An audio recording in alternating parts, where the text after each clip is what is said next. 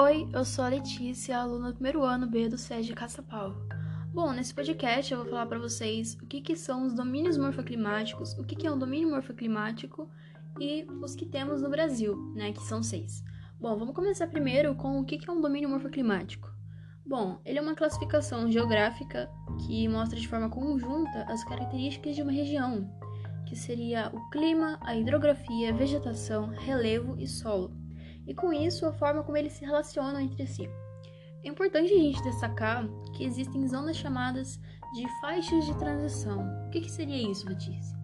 Bom, basicamente essas faixas de transição elas ficam como se fossem fronteiras de domínio para domínio, né? Então os domínios eles não ficam totalmente ligados, como se tivesse uma fronteira certinha, como uma cidade. Não, tem as faixas de transição que elas é, são regiões onde você não vê é um aspecto natural de apenas um domínio. Então é como se fosse um cruzamento, né? Uma mistura dos domínios é, de forma sutil até chegar no outro domínio, né? E bom, como eu disse antes, é, no Brasil há seis domínios morfoclimáticos e eles são é, o Amazônico, a Caatinga, Mares de Moro, Cerrado, Araucárias e Pradarias. Agora eu vou falar um pouco é, sobre as características né, de cada domínio de uma forma resumida e objetiva. Vamos começar pelo domínio amazônico, sendo que ele é um dos maiores do Brasil e ele está localizado na região norte do país. Bom, é, sendo que ele tem uma das maiores bacias hidrográficas do Brasil, contribuindo para sua fauna e flora, também traz as áreas, é, as áreas não, perdão, os rios voadores, né, os rios aéreos, que abastecem as outras regiões do país, como o sul e sudeste. Sendo que ele é próximo à linha do Equador, ele tem um clima quente e úmido, também com a sua, a sua bacia hidrográfica, né? Ela contribui também, como disse antes, para a variedade de fauna e flora. Então é um clima bem tropical, se a gente for falar de um jeito mais é, simples, né? E ele também é caracterizado por áreas de depressões e planaltos, porém com baixa altitude. Agora vou falar sobre o segundo maior domínio do Brasil, né? Que seria o domínio do Cerrado, localizado na região central do país.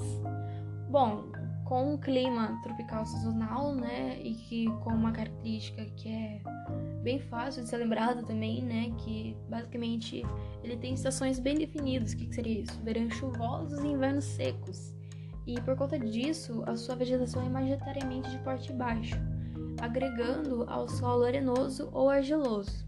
Bom, seu relevo é sua maioria plano ou com pequenas ondulações. Também tem um importante papel hidrográfico, mas não tão importante como o da Amazônia. Agora eu vou falar sobre o único bioma, né, e exclusivamente brasileiro, que é a Caatinga. Bom, a Caatinga é localizada na parte nordeste do país, né, com relevo formado por depressões. Ela contém um clima semiárido, né, que significa que tem um baixo índice de chuvas e que caracteriza os seus outros aspectos, né, como a vegetação que não consegue se fixar com facilidade no solo por conta desse baixo índice de chuvas também, mas é por causa da camada rochosa próxima à superfície, que dificulta ainda mais a entrada de água então, basicamente é um clima, um solo não muito fértil, né? Então, isso força as plantas a se adaptarem ao clima. Agora eu vou falar os domínios dos mares de morros, é, eu acho que é um dos mais fáceis de você se lembrar é, de características, né? Porque é basicamente você pensar no litoral.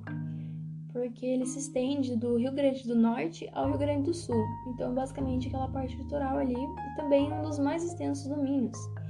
O seu clima ele é predominantemente tropical úmido e ocorrem bastante chuvas, né, decorrentes dos ventos que vêm do oceano. Ele tem um relevo marcado por serras. Agora eu vou falar é, sobre os domínios das araucárias, né, que é basicamente o domínio das árvores, né, as araucárias, que são características dessa região. E bom, esse, esse domínio ele, é, ele tem um clima subtropical com temperaturas médias, né, e as árvores dessa região, né, como disse antes, as araucárias, elas predominam nessa região por conta do clima.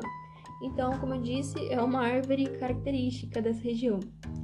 E bom, a sua estrutura é, da árvore é pontiaguda e alongada, né? das folhas dificulta o acúmulo de neve ou gelo, porém também atrapalha a fotossíntese de outras árvores. Então, é, tem aquela disputa, né, pelo sol e etc.